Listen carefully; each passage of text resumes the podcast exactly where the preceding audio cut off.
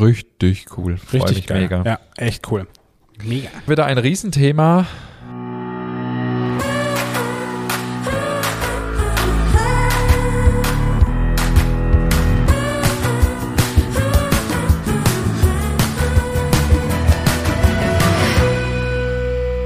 Hallo und herzlich willkommen zu einer neuen Folge unseres Podcasts Nachtschicht. Mir gegenüber sitzt wie immer der wunderbare David Haas. Letzte Woche war ich besser drauf. Hallo auch von mir. Ja, ich habe heute erst die Folge angehört von letzter Woche und ähm, genau, habe mir überlegt, was sage ich heute und habe gedacht, nee, back to the roots. Der wunderbare David Haas, das ist auch schon fast so ein Running Gag. Hast gestern, äh, du hast ja gestern der Pro Talk noch nicht gesehen. Nein, habe ich Da noch gab es nicht. eine Speed-Laudatio von Sebastian Deuvel und der hat ähm, dich auch erwähnt und hat dich auch als der wunderbare David Haas betitelt. Oh, also das das, ist ja- jetzt oh. schon ein Synonym. Äh, Ey, kann ich mir das, den kannst du in deinem Personalausweis so einen Künstlernamen eintragen lassen? Ich glaube, das lasse ich mir eintragen. Finde ich gut. Ich habe es aber noch nicht gesehen. Wie war der Pro Talk? Erzähl. Äh, Pro Talk war gut. Wer es noch nicht gesehen hat, ähm, unter Brot Pro, unter dem Kanal von Brot Pro auf YouTube oder auf der Facebook-Seite vom Deutsche Brotinstitut kann man es nachgucken. Äh, war gut, war interessant. Ähm, ja, ich habe ein bisschen erzählt und berichtet von unserem äh, von unserer Philosophie, von Grimmers Backstub, von dem, was wir so machen, Podcast und so weiter. Und ja, Cool. Wurde ich interviewt vom ähm, Bernd Kütscher. vom Bernd Kütscher, der hier schon zu Gast war, genau, und vom Sebastian Marquardt, Chefredakteur und Herausgeber von Brot Pro und Brot.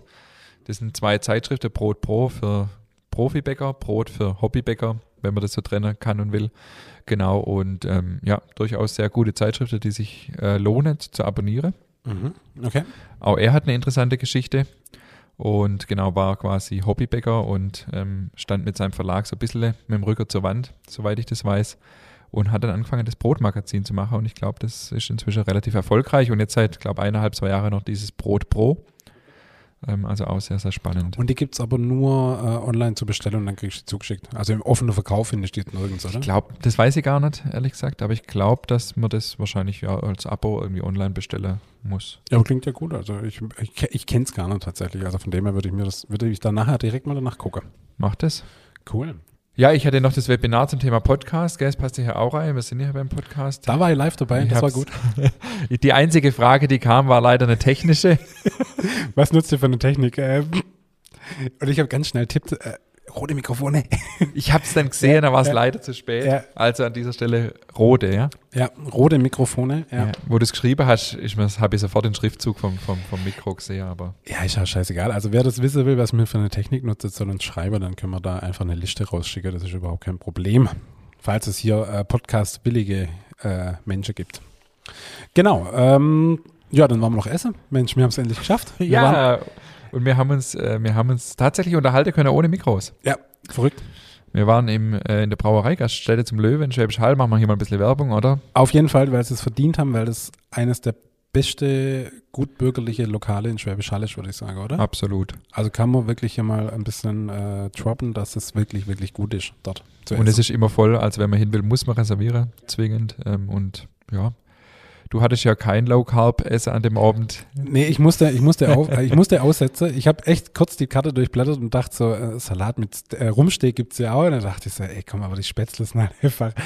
Da kam das Schwabe in mir durch und von dem her konnte ich nicht anders. Aber wirklich ähm, absolut empfehlenswert. Das war gut. Und wir haben uns auch echt gut ausgetauscht. Wir haben überhaupt nicht über den Podcast geredet, ist mir aufgefallen, gell? Stimmt. Wir haben über alles geredet, aber nicht über den Podcast. Das Ja? machen wir ja oft genug. Richtig, wollte ich gerade sagen. Genau. Du hast ja eine wunderschöne Weltkarte, äh, Weltkarte, eine, eine ähm, na, da ist Schweiz ist auch mit drauf. Dach, Dachkarte mitgebracht, wo anfangs Endstücke des Brotes drin sind, Richtig. wie die denn alle benannt werden. Da gibt es ganz schön viel, ey. Wahnsinn. Und zwar hat uns die jemand geschickt. Und zwar, oh, jetzt habe ich den Namen vergessen. Den reiche ich nach. Ja, macht es. Genau, und zwar äh, aus dem Thüringer Raum haben wir ein Feedback gekriegt zum Thema Anfangs, Endstück, Anfangs- und Endstück des Brotes und haben mir so eine coole Deutschlandkarte, tatsächlich auch noch Österreich und Schweiz mit drauf, Schweiz oder? auch, ja. Ähm, wo auf der Karte per Symbol, die dann am, am Rand erklärt wird, ähm, so ein bisschen dargelegt ist, wo man was zum Anfang und Endstück des Brotes sagt. Wahnsinn. Krass, oder? Hast du schon mal erzählt? Äh, nee, aber ich, äh, also viele Sachen kommen mir bekannt vor. Also es ist echt, ähm, also viele Sachen, das Rengel ist auch dabei. Das sind, das sind 53 Begriffe. krass. Für ein und dasselbe Ding. Kipf, Kipfel, Ranft, Renftchen, Rankel, Rempftle, Knorzen, Knörzchen, Knus, Knüsschen. Abartig. Mutsch. Scherzel. Mutsch. Mutsch habe ich noch nie gehört. Kippchen. Muger. Muga. M was heißt das? Muggel. Muga. M- m- Ja, irgend sowas, keine Ahnung. Das Ja. Knippel, Knippchen, Knäppchen. Koscht. Koscht habe ich auch noch nie gehört. Ja, witzig. Also auf jeden Fall äh, Der letzte Begriff ist ja auch cool. Das Ende. das Ende. Wo sagt man das? Wo ist das? Natürlich oben. Äh, Berlin, Hamburg, Hannover. Hannover ist ja bekannt dafür für ihr reines Hochdeutsch. Deshalb ist das Nee, Das Ende? das Ende. Ja, oder? Wo siehst du das? Ja, das Ende hier. Das sind die helle Punkte hier oben. Aber hellblau ist Knäuschen, oder? Achso, du hast farbig vor dir liege. Ich hab's Ja. nur, ich hab's nur schwarz-weiß. Von dem her sehe ich hier nur grad, Punkte. hä? Nee, Nee, das, ich das, Graue, Punkte. das, das Ende ist grau. Ich habe es mir natürlich farbig ausgedruckt, lieber David. Du Angeber. Wenn ja. du wieder so geizig bist und schwarz-weiß ausdruckst, kannst du ja gar nicht mit. Protz halt rum mit deinem Reichtum, oder? Ich habe noch zwei Feedbacks dabei. Ja. Und zwar ähm, zum einen von der Elisabeth. Vielen Dank, liebe Elisabeth. Die Elisabeth wird im Januar tatsächlich eine Woche bei mir mitarbeiten. Sie hat sich äh, sehr gefreut, dass wir es möglich machen, dass sie tatsächlich mal eine Woche in die Rolle oder das Leben eines Bäckers schlüpft und hat uns jetzt nochmal ein Feedback geschickt zum Thema Backbuch. Und ähm, deswegen habe ich das heute auch mitgebracht. Vielleicht passiert das im einen oder anderen auch. Sie hat Kochertaler Backe und der Backstein unten war noch nicht heiß genug und deswegen war die Weckle oben zwar schön, aber unten zäh. Ist mir auch schon passiert. Ist dir auch schon passiert? Ja. Böse. Ja, ist natürlich schade, weil das ist natürlich der Vorteil vom Backstein passé. Ja. Dann hat sie Schokostreusel-Tartlets äh, backe und ähm, hat äh, witzigerweise ist sie gefragt worden, ob im Backbuch auch Angabe zu, Angabe zu den Nährwerten sind, aber sind natürlich nicht. Und hat sie einen coolen Spruch noch dazu geschrieben, also im Rezept konnte ich keine Zutat namens Kalorie finden, also sind da keine drin. Nee, sind's auch nicht. Alles kalorierfrei. sind alles Low-Carb-Rezepte. Ja. Dann noch eine Empfehlung, die ich hier sehr gern auch weitergebe, bei der Familie Schöll in Brunzeberg. Gibt tatsächlich bei uns auch das Brunzeberg heißt. Ähm, da kann man Freitagabends Blots essen in den ihrer Scheune. Und da war ich tatsächlich auch schon. Warst du auch schon? Ich war auch schon dort und das ist ja von mir daheim äh, fünf Kilometer weg. Und das ist echt lecker. Das lohnt sich, ist lecker, absolut. Ja.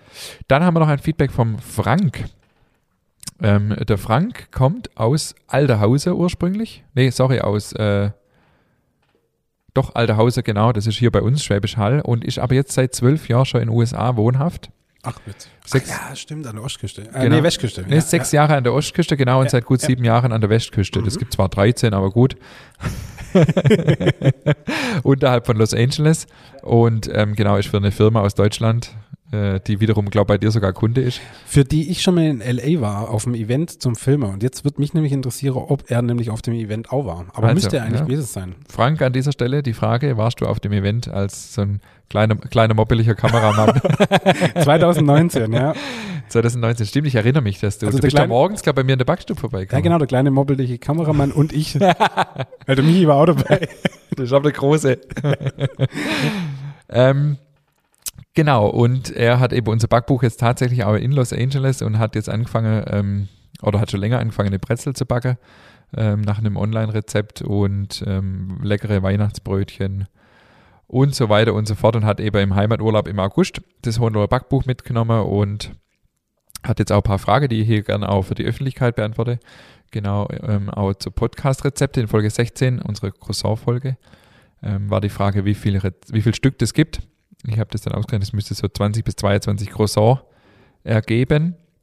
Und dann eine Frage, die ist jetzt schon öfters gestellt worden. In Folge 11 erklärt ihr, wie man seinen ersten Sauerteig ansetzen kann. Hier sprecht ihr nach dem ersten Tag davon, die folgenden Tage 50 Gramm Anstellgut, 50 Gramm Wasser und 50 Gramm Roggenmehl zu nehmen.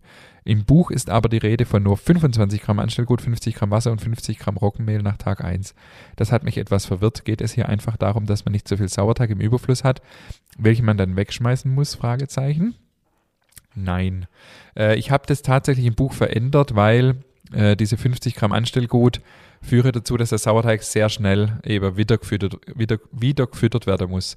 Deswegen habe ich es beim Buch reduziert auf 25, weil ähm, man sich da ein bisschen einfacher tut, weil die Zeitspanne ein bisschen länger ist und man mehr Zeit hat, den Sauerteig zu beobachten, während er bei 50 einfach sehr schnell wieder so weit ist, dass er gefüttert werden muss.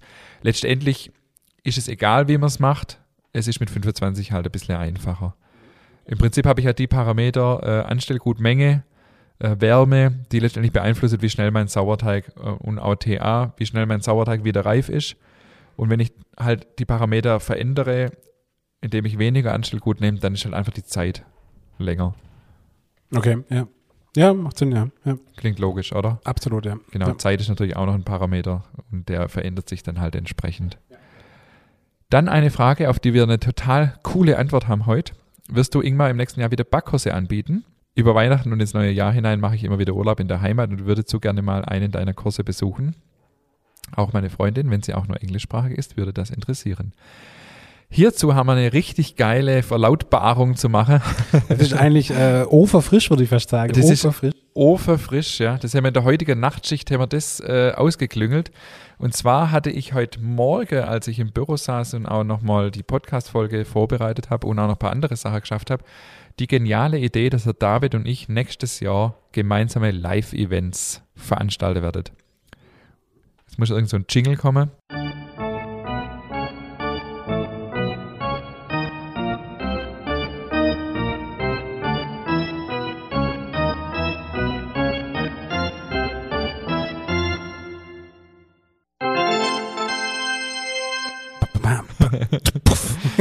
Nee, tatsächlich ist es so, dass wir keine Backkurse mehr anbieten nächstes Jahr. Das liegt, ähm, also wir haben jetzt ja Corona-mäßig ganz lang keine mehr Angebote. Und wir produzieren inzwischen bis 16 Uhr nachmittags und ich schaffe das einfach nicht mehr, die Backstube in der Zeit auf Vordermann zu bringen. Zumal bis 18.30 Uhr sowieso in der Backstube dann geputzt wird und dann noch Backkurse anzubieten. Am nächsten Tag läuft die Produktion wieder ab 11 Uhr abends. Funktioniert in dem Sinn eigentlich nicht mehr. Deswegen habe ich mir überlegt, ich werde nächstes Jahr Brotgenussabende anbieten. Ich bin bis dahin ja hoffentlich Brotsommelier. Und ähm, auch ohne den Titel traue ich mir zu, ein bisschen was über Brot erzählen zu können. Und da hatte ich jetzt heute Morgen die Idee, dass ich das ja mit dem David zusammen machen könnte. Das heißt, mir werdet äh, eine Art Live-Podcast, Brotgenussabend, Veranstaltungsevent auf die Beine stellen. Äh, ja, acht Termine haben wir uns jetzt mal vorgenommen. Maximal 15 Teilnehmer bei uns im Café in Grimmers Backstube. Die Termine werden online gestellt, es wird Flyer geben, es wird auch die Möglichkeit geben, über unseren Online-Shop www.bestell-brot.de Tickets zu buchen. Wie man das technisch löst, keine Ahnung, aber es wird auf jeden Fall gehen. Und der David ich sind richtig heiß. Ja. Ähm, ich werde auch noch ein paar andere Abende anbieten zum Thema Brot und Käse zum Beispiel. Habe ich schon einen Partner mit der Dorfkäserei Geifertshofen. Brot und Kaffee wäre noch cool. Richtig cool. Aber da sind wir ja in diesen Samstag. Äh, nee, nächste. Nee, nächsten Samstag, nächsten Samstag machen wir zwei ja ein Kaffeeseminar. Und äh, das ist ja unser potenzieller ähm, Partner dann im The zum Thema Kaffee. Von dem her äh, sind wir Der weiß aber noch nichts davon. Das wird er schon mitkriegen. Bis die Folge rauskommt, Ja, weiß er's. genau. Ähm, genau, und ähm, ja, und ich habe richtig Bock, ähm, einfach mit Genussverrückte, Brotverrückte äh, Menschen und mit dem David ähm, so einen Abend zu, zu veranstalten, zu machen. Also ihr könnt euch bald, bald anmelden dazu. Also wir äh, sind jetzt voll in der Planung. Wie gesagt, die Idee ist ofenfrisch. Ähm, Gerade frisch aus dem Ofen gezogen und äh, jetzt lassen wir das noch ähm, zwei Tage reifen und dann sind wir fertig mit der Idee. Nee, also mir äh, echt coole Idee und dann machen wir nächstes Jahr gibt es dann ähm, Live-Events mit uns. Ja. Genau. So Richtig cool. Freu richtig geil. mega. Ja, echt cool. Mega. So, wir haben heute auch wieder ein Riesenthema in petto. Mhm. Und zwar das Thema, äh, wir haben ja heute der 11.11., also heute, wenn die Folge rauskommt. Äh, und da liegt, liegt natürlich nichts näher, als über die Themen zu sprechen, die die Bäckerwelt am 11.11. bewegt. Ähm, es gibt ja verschiedenste Bräuche. Das eine Thema ist ja das Thema Fastnacht. Das ist ja dein Spezialgebiet. Da kannst du ein paar Anekdoten raushauen. Ich hasse ja Fasching. Ähm, Ja. Ja, ja, ja, erzähl weiter. Ja. und äh, das andere ist natürlich das Thema Martinstag. Der 11.11. ist natürlich immer auch der St. Martinstag. Und auch hier gibt es verschiedene Gebäcke äh, in der Bäckerei. Und ich habe jetzt mal ähm, ja, ein paar äh, Infos aus dem sogenannten Internet zusammentrage und ähm, ja, wo, wo verschiedene Gebäcke eben herkommen. Ich finde es immer mega spannend, woher kommt eigentlich äh, das Faschingsküchle oder das Martini-Schiffle und so. Und ähm, genau, werde dazu gleich mal ein bisschen was Mhm. erzählen. Erzähl mal was über Fasching. Ja, also traditionell geht ja, beginnt ja die fünfte Jahreszeit am 11.11. um 11.11 Uhr. Äh, bei uns im Kleinerbühler Zelt ist tatsächlich, wer es nicht weiß, ein wahnsinniger Faschingsumzug hat. Das Hauptort hatte 800 Einwohner und 2020 war es das letzte Mal, vor Corona noch, ähm, hat halt das kleine Ort halt einfach 20.000 Zuschauer, der Umzug. Ja, also das ist wirklich gigantisch krass. 20.000. Ja, 20.000 Leute waren da da, das ist echt verrückt. Ähm, Und ja, letztes Jahr gab es ja keinen und ich glaube, nächstes Jahr gibt es irgendwelche Planungen, keine Ahnung. Aber auf jeden Fall wird das Thema Fasching, so wie es in Bülozell heißt, äh, wirklich groß geschrieben und es ist auch äh, also da, da wirklich jeder, der laufen kann, äh, ist da unterwegs und macht da was. Also das ist wirklich verrückt. Und am 11.11. .11. gibt es halt auch klassisch so den Rathaussturm, da wird dann symbolisch der, der, der Bürgermeister ent, entmachtet und dann sind da die Narre an, am, am Zug und so. Also das ist also in Bühlerzell, da wo ich groß geworden bin und äh, in der Nähe jetzt auch noch wohne, äh, ist das schon echt ein, ein, ein, ein riesiger Thema, würde ich sagen. ähm, nee, da ist das wirklich, äh, also in Bülozell gibt es eine Zeitrechnung vor Fasching und nach Fasching. So, das ist so, das ist so Verrückt. das genau Ding. Also ja, aber du, ich bin, ich bin damit groß geworden. Mein erster Umzug habe ich, glaube ich, mit zwei Jahren mitgelaufen. Weißt, so und von dem her war ich jedes Jahr immer dabei. Und ja, da wird man halt damit groß. Ich stand da auf der Bühne und habe Showtänze gemacht und was weiß ich. Also von dem her, ähm, ja. Aber ihr habt ja nicht nur den Umzug, ihr habt ja dann noch Programmfasching genau, und was genau. weiß ich, obwohl wir ja hier eigentlich gar nicht so Faschingsgegend sind. Woher kommt das? Das, das hört in Bühlertann auf. Das ist aber daher, weil Bühlertann und Bühlerzell ja eigentlich noch ähm, Ostalb geprägt ist mhm. und daher kam das. Ja, so Orle und so, da gibt es mehr so Fasching. Genau, alles so in die Ostalb-Richtung, katholische Richtung und alles hier in, in die, die evangelische Richtung war dann eigentlich Fasching schon nichts mehr. Ist ja interessant, ja, in, in Bühlertann und Obersontheim, das sind ja zwei Kilometer davon weg. Obersontheim ist Fasching überhaupt überhaupt kein Thema. Bühler-Tann ist genau so verrückt wie Bühlerzell, weißt du, das ist ähm, echt krass, ja. Und das kommt halt einfach aus der Geschichte raus, ja, weil man halt einfach äh, historisch geprägt war. Und ich meine, ich bin aber absolutes Halb- und falsches Wissen, äh, gefährliches Halbwissen, dass äh, Bühlerzell und Bühlertann auch früher mal zum Ostalbkreis gehört hat. Bin mir aber nicht hundertprozentig ja. sicher. Und dann im Zuge irgendeiner Reform wurde es dann halt so äh, Landkreis Schwäbisch Halde zugenommen. Ja. Und daher kommt der ganze Faschingstrubel. Und von dem her, ich kann es völlig verstehen, wenn jemand sagt, hey, ich kann da damit überhaupt nichts anfangen, weil man einfach nicht damit groß wurde ist und warum verkleidet man sich und hin und her. Ja, das geht mir nicht. Also ich, ja, ich, mir, mir fehlt der Zugang dazu. Ja, du aber wie gesagt, ich bin damit groß geworden. Für mich ist das völlig normal. Und ähm, von dem her, ja, ja. Außerdem haben wir meine Frau auf dem Fasching kennengelernt. Ja, also gut, bitte, das ist also, natürlich nochmal. Ja. Und wir waren ja auch damals vom Geschäft und so weiter, haben wir auch immer den, den Umzug besucht und auch die anschließende Party bei deinem Vater in der Backstube. Gibt es das ja, noch? Äh, die Backstube-Bar, klar, logisch. Oder die Backstube-Bar, das war natürlich ja. schon cool. Klar, wenn du dann mit Freunden dort bist und das macht dann schon Laune. Aber ja, das so in der Kälte steht, das ist ja dann immer im Februar zwei Stunden, dann rennen da diese Umzüge darum. Und die Umzüge an sich, die Wege und so, das ist ja alles noch nachvollziehbar und auch witzig. Was ich ja hasse, wenn dann so Hexer kommen, weißt du, mit ihren Rätschen, dann wird man da ja. mitgenommen. Oh, das, also das, Ja gut, die Hexe, die Hexe mag ich auch nicht. Das ist, auch, oh Gott, das ist gar ja, nicht meins. Ja. Und, und bei uns war es halt so, als Kind, ähm, war Fasching verpönt. Ich meine, ich bin im evangelischen Pfarrhaus groß geworden und wir durften uns auch nicht verkleiden und deswegen war Fasching für uns halt immer schlimm, weil wir waren dann irgendwie, ähm, ja, wir haben es auch nicht verstanden, was das soll und ähm, ja, Deswegen, äh, ja, so sind wir halt unterschiedlich. Es war ja aber auch immer so, wenn Ding, also ich habe ja dann meine Ausbildung zum Bäcker äh, in, in Schwäbisch Hall gemacht und da war es ja auch so, hey, ich sollte, wenn es geht, am 11.11. .11. frei habe, ähm, am Freitag vorm Faschingsumzug und am Rosemontag und am Faschingsdienstag, wenn es geht, auch, ja, das war für jeden Schwäbisch Haller völlig unnachvollziehbar. Was, zu, was brauchst du da frei, ja? Also, aber ähm, nee, das ist einfach. Ja, aber ich verstehe das. In Galdorf gab es ja immer den Pferdemarkt. Ja, genau. Und da war es auch so, dass wenn du da von Galdorf gekommen bist, dann war der Pferdemarkt der Tag im ja. Jahr. Und äh, wenn halt du, aber so, dann nicht. so hat ja jede Region so seine, seine Besonderheiten. Ja. In Schwäbisch Hall ist der Jakobimarkt, in Ding in ähm, Karlsheim ist Volksfest, also so.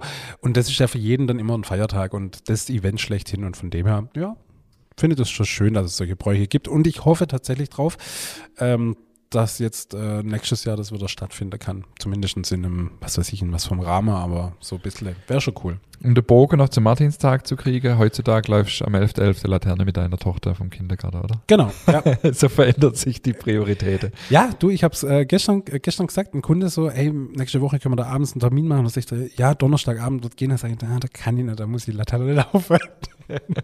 Oh je, wird der alt. Ja, aber echt. Aber du ist ja auch schön. Also jedes, Obwohl, jedes solange wir mit unserer Tochter noch laufen, dann nicht mit unserer Enkel geht es ja. ja genau, genau. Von dem her alles cool. Ja. Ja, ich steig mal ein. Äh, ich habe mal was mitgebracht zum Thema Berliner. Berliner ist ja das Faschingsgebäck. Ja. Wie ist das dann bei deinem Vater? Ich weiß, der muss dann an dem Umzugstag ja Tausende von Berliner backen. Ich glaube, der schafft es auch gar nicht, der Leute. Nee, es ist mittlerweile nicht mehr so schlimm. Also, es, weil ähm, Also mein Vater fängt am 11.11. .11. an und backt bis äh, Faschingssamstag Berliner und dann ist Schluss. Also das ist genau die Zeit, wo er die macht. Und ähm, früher hatte mir am Umzug noch zwei Stände, wo wir die Berliner verkauft haben.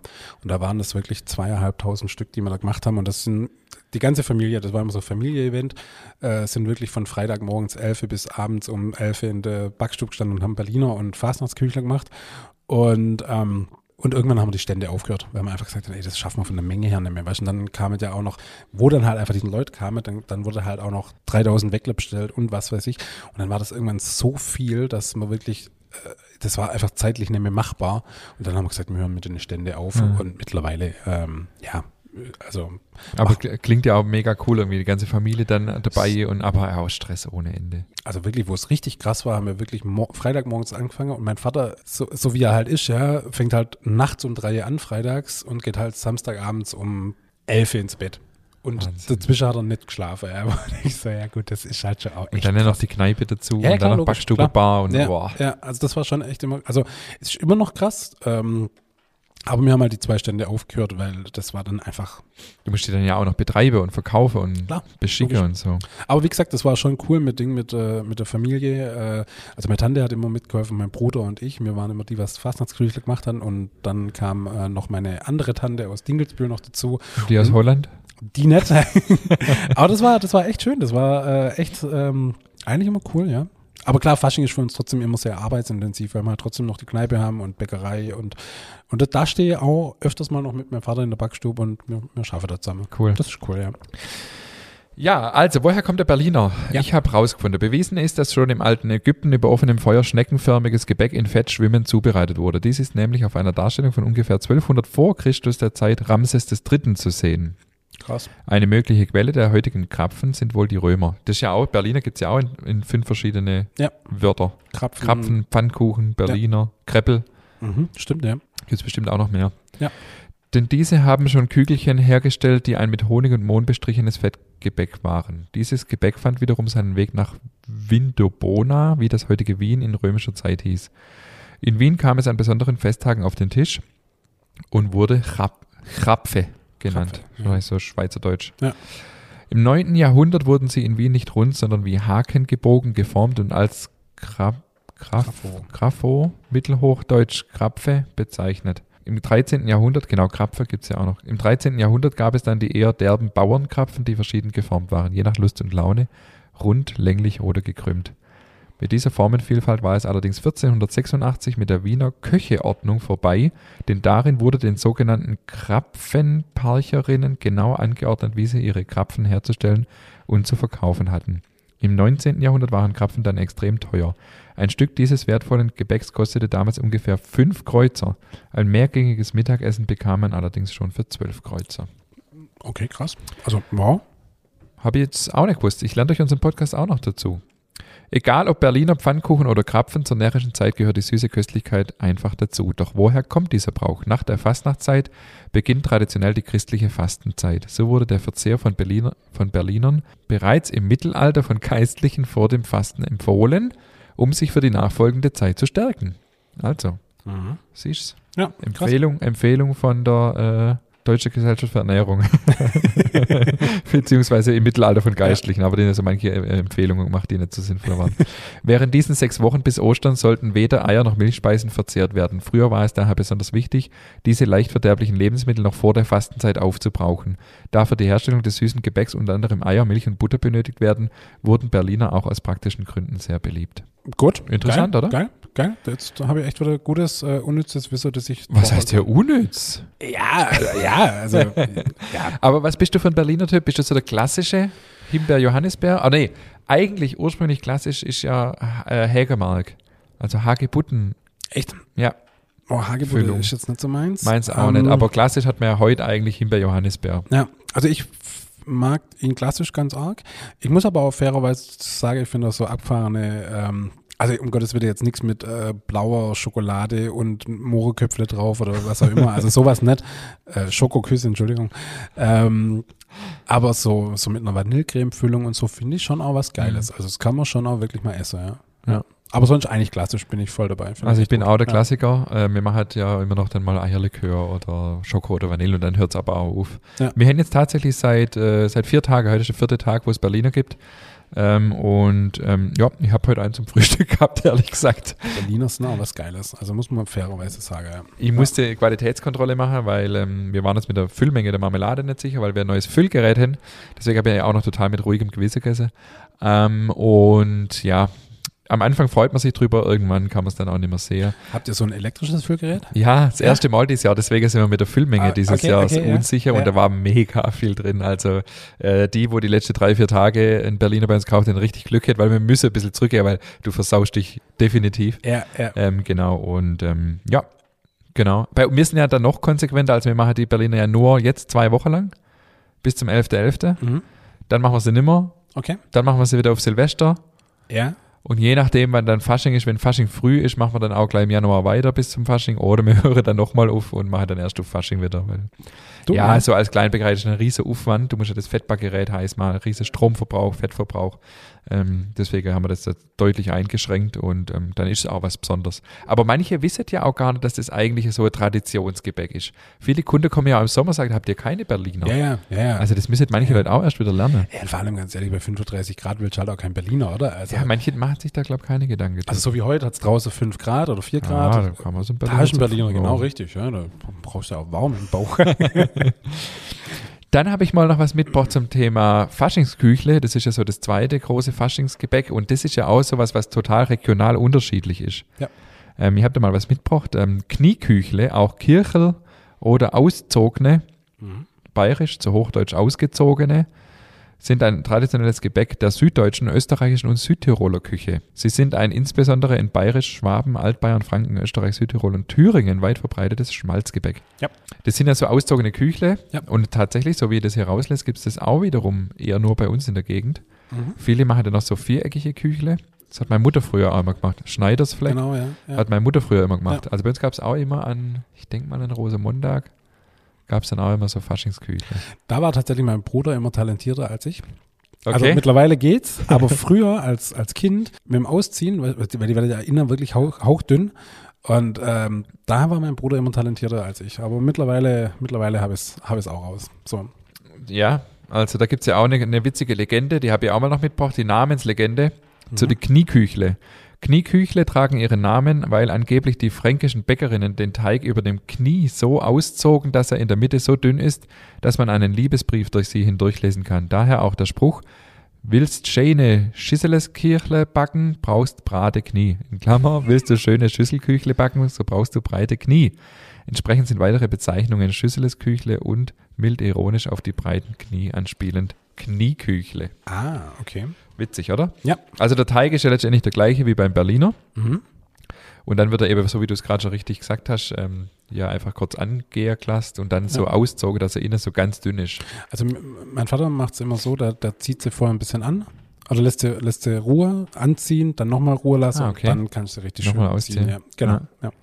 Genau, und dann sind die quasi ja außen so dick und braun wie Berliner und in der Mitte halt ganz weiß. Also wir backen die ja, glaube ich, auch nur zwei Minuten, eine Minute oder maximal drei Minuten. ja. Nein, kurz, eine Minute ja. rumdrehen, raus. Ja. Genau. Knieküchle wurden früher hauptsächlich in der Erntezeit und zu hohen Festtagen, besonders zur Kirchweih oder Duld, was auch immer das ist, gebacken. Mhm. In Franken wird teilweise zwischen katholischen und evangelischen Küchle unterschieden, je nachdem, ob die Mulde katholisch oder die Erhebung evangelisch mit Puderzucker überzogen ist. Witzig, oder? Ja. Was es alles gibt. Berliner, um jetzt nochmal äh, das abzuschließen, das Thema, in der Bäckerei sind ja oft ein Produkt, die nicht, äh, was nicht ohne Fertigmischung hergestellt wird. Ja. So, das ist einfach sehr, sehr anspruchsvoll, dass man das nachher hinkriegt, dass der einen schönen weißen Kragen hat. Ja. Äh, und deswegen greife ich da viele, viele auf Fertigmischungen zurück. Und das finde ich sehr schade, weil dann oft das auch so überaromatisiert ist und nach allem Mögliche schmeckt und so künstlich schmeckt.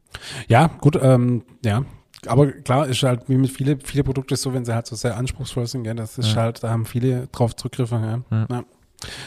Ja, aber haben wir eigentlich ein Rezept, das wir dann nachher noch äh, in die Shownotes hauen können? Äh, Dabei, dabei haben wir keins.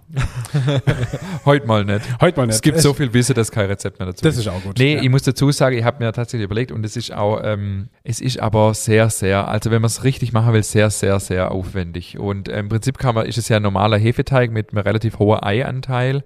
Ähm, ja, ich kann auch noch ein Rezept in die Shownotes packen. ja, du, alles gut. Wir müssen auch nicht jedes Mal ein Rezept rausbauen. alles gut. Äh, Aber ich glaube, es ist so, äh, ja, einfach aufwendig, man muss das mal gesehen haben, wie man das macht. Und daheim kriegt man es dann mm, sehr schwierig hin.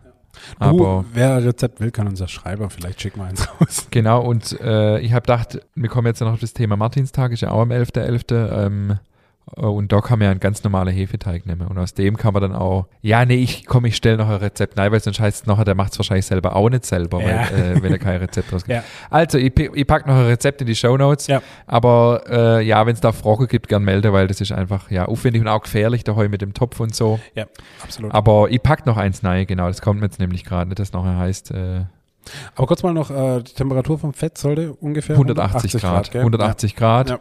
Ja. und da ist halt die Teigführung ist halt extrem wichtig. Also der Teig muss richtig kühl sein. Wir legen den auch zweimal zusammen, der wird da schön aufgezogen, dann erst abgewogen. Äh, und ja, dass die nachher die Stabilität hin und vor dem Backen tun wir die nochmal kalt stellen, Ja. Mhm. dass die einfach sich nochmal stabilisieren. ja, Aber ich packe Rezept rein. Komm, sind wir mal nicht so. sehr gut. Schicke dir da noch. Gut, top. Schwenken wir um, oder? Martinstag. Schiffle, Gänsle, Martinsweg. Ich muss dazu sagen, Martini, Schiffle ist ja hier so Tradition. Mhm. Ich habe nichts gefunden im Internet, wo das herkommt. Also, ich habe keine Ahnung. Aber ich habe was zu Martins Gänse gefunden. Oft gibt es ja auch in Bäckerei Martins Gänse. Mhm. Traditionell kommt am 11. November auch die Martinsgans auf den Tisch. Also viele kochen da wohl auch eine Gans. Doch was hat das Federvieh mit dem heiligen Martin zu tun? Dafür gibt es verschiedene mögliche Erklärungen. Zum einen soll sich Martin von Tours aus Bescheidenheit in einem Gänsestall versteckt haben, als er zum Bischof geweiht werden sollte. Das laute Geschnatter der Gänse verriet jedoch seinen Aufenthaltsort und er wurde entdeckt. Seit diesem Tag gilt Bischof Martin von Tours als Schutzpatron der Gänsezucht. Mit dem Martinstag beginnt in Deutschland zudem traditionell die Saison der Gänseschlachtungen. Eine andere Herkunft des Festessens wird darin gesehen, dass am 11. November die 40-tägige vorweihnachtliche Fastenzeit beginnt, in der fettes Essen tabu ist. Ah, okay, das wusste ich auch nicht, weil normal ab 11.11. ist ja das Gegenteil, da haut man ja richtig Ja. nein, gell? Gib Vollgas. Überdies war der 11. November früher jener Termin, an dem die Bauern ihren Lehnherren die fällige Pacht zahlen mussten. Da im Mittelalter oft sehr viel, sehr oft Naturalien das Geld ersetzten, beglichen die Schuldner in vielen Fällen ihre Pacht mit einer Gans. Ah ja, interessant. Weil ich zu den Stiftlern nichts gefunden habe, habe ich noch das Thema Weckmann äh, mal gesucht. Das gibt's ja auch in viele Gegenden, bei uns ja gar nicht. Nö. Haben wir auf Kreta übrigens damals backe. Ich habe dir die Pfeife zugeschickt. Ja, Der hat mein Vater über die Bäcko bestellt und ich habe sie dir per Post zugeschickt. witzig, gell? Ja. Da hat damals die deutsche Kirchegemeinde auf Kreta angefragt, ob wir auf der 11.11. nicht Weckmänner backen könntet. Ja. Mhm. Und ich musste erst mal gucken, wie das überhaupt geht, weil man kennt das bei uns ja eigentlich gar nicht. Genau, und du hast mir dann die Pfeife organisiert. Genau, ja. Ursprünglich sollte der Weckmann den Bischof von Myra, also unseren Nikolaus, abbilden, doch im Laufe der Jahrhunderte wurde der Stab durch eine Pfeife ersetzt. Man vermutet, dass der Austausch während der Reformation der katholischen Kirche im 17. Jahrhundert stattgefunden hat. Zu dieser Zeit hatten Tonpfeifenbäckereien ihre Blütezeit und die Pfeife war somit ein beliebtes Accessoire. Eine andere Geschichte besagt, dass einmal einem Bäcker in der Vorweihnachtszeit irgendwann im 18. Jahrhundert die kleine Bischofsstäbe ausgegangen seien. Als er an einem Tabakgeschäft vorbeilief und in der Auslage die Pfeifen sah, befand er, dass sie wie umgekehrte Bischofsstäbe aussehen und nahm sie fortan, um seine Wegmänner zu verzieren. Wegmänner sind bis heute in der gesamten Adventszeit nicht wegzudenken und werden bei uns im Rheinland, bei uns im Rheinland Ah. Ja. traditionell nach dem Martinszug an Kinder verschenkt. Okay. Ja, super. Ja. Also ja, Wegmann bei uns kein Thema, aber im Rheinland, ich weiß, ich weiß von Kollegen, die, äh, für die ist das die Hochsaison, weil eben Weg, Wegmänner. Ja, also ich kannte das, bis du mich damals angeschrieben hast, wo du auf Kreta warst oder ihr auf Kreta wart, kannte ich das auch nicht. Ja, Und dann habe ich mal überhaupt mal googelt, was ist denn das überhaupt? Ja, und okay, krass. ja ich auch. Ja. Also, aber das finde ich ja auch das Coole und das Spannende und das, äh, ja, durch das, dass ich jetzt für den Podcast ein bisschen recherchieren musste, ist, finde ich so cool, dass es so unterschiedliche Traditionen einfach gibt und man oft auch nicht mehr weiß, woher kommt es eigentlich und so und ähm, ja, die noch ein bisschen zu bedienen. Ist doch was Schönes. Sehr ist cool, ja. Ja, ja stark. Also echt wieder mal ein, äh, ein Bäckertag mit sehr viel Tradition und sehr viel Vielfalt mal wieder. Und Ja. das ist immer das Schöne dran, dass wirklich jede Region so das, das eigene hat. Und das finde ich ja so das Schöne, weil heutzutage du in der Innenstadt und alle sehen gleich aus. Jeder hatte C&A, jeder hat, weißt Ja. du? Und das finde ich halt so das Schöne, dass das Bäckerhandwerk einfach, hier wird mal be beweist, wie vielfältig das ist und dass es sehr, sehr viel Tradition hat, die Jahrhunderte alt sind und das, ach, schön. Ja, Schön. ein Hoch auf das Bäckerhandwerk. Absolut. Und das finde ich auch tatsächlich so, so spannend, auch die ganze neue Konzepte sind. Das finde ich trotzdem auch cool, wenn man sich drauf noch besinnt. Wo kommt man her? Was gibt es für Traditionen? Finde ich durchaus auch legitim und, und total interessant. Also Ja, ich total. mag das. Also super, ja. Und gerade auch so alte Rezepte und so, das ist, das ist ja meistens wirklich was sehr durchdachtes und gut gemachtes und sehr cool. Ja. Also kann man wirklich äh, loben, unser Bäckerhandwerk. Sehr schön. Fassen wir zusammen. Jo, Ich schicke ein Berliner Rezept in die Shownotes. Genau. Ähm, wir haben jetzt über die Herstellungsweise gar nicht wirklich geschwätzt. Wir haben über Geschichte und Kultur äh, uns unterhalten und äh, wir werden Live-Events starten. Das ist die Quintessenz aus dem Podcast. Wenn ihr nichts mitnimmt, das vergesst ihr bitte nicht. absolut. Ähm, Ihr werdet euch auf dem Laufenden halten. Live-Events geben äh, vom David und von mir. Ähm, bitte erschreckt nicht, wenn ihr uns in Live seht. und äh, wir müssen jetzt ein bisschen herrichten, bis da noch. Wir können so Augenklapper verteilen, äh, damit sie uns einfach nur zuhören können. Das genau, ja. Das wird richtig stark. Es ist tatsächlich äh, brandheiß. Äh, also außer meiner Frau und dem David weiß es eigentlich noch, noch niemand. Und jetzt ihr. Ähm, wir haben richtig Lust drauf. Und ähm, wir gehen in die finale Phase. Finale Podcast-Phase. Wir haben, glaube ich, noch sechs Podcasts. Es wird, es wird auch wieder eine kleine Weihnachts- und Neujahrspause geben. Wir haben nächste Woche einen mega spannenden Gast. Da freue ich mich sehr drauf. Das wird, ich habe heute die Folge auch schon vorbereitet, die Frage, und habe drunter geschrieben, die Dialektfolge, weil äh, Frank Silvanus aus Saarlouis wird uns Ja. besuchen und wir werden den breitesten Schwäbisch mit ihm schwätzen. Echt? Okay. Und er wird ähm, hoffentlich im breitesten Saarländisch antworten. Geil. Und äh, ich glaube, da müssen wir auch sowas wie Untertitel noch einfügen. Oder wie machen wir das? So, so äh, Ja, gibt's halt so, barrierefreie Podcasts. ja, da gibt's dann halt so eine, so eine Dolmetscher-Version. Nee, freue mich echt drauf, ähm, weil ich der einzige Saarländer, den ich bisher kenne, ist Heinz Becker, habe es ja letztes Mal schon gesagt. Ähm, und ich will ihn unbedingt fragen, ob er ihn lustig findet. Und ähm, ich freue mich drauf. Cool, ja, super. Du, ich kann die Folge nicht beenden, ohne einmal ein kräftiges Bülozell war.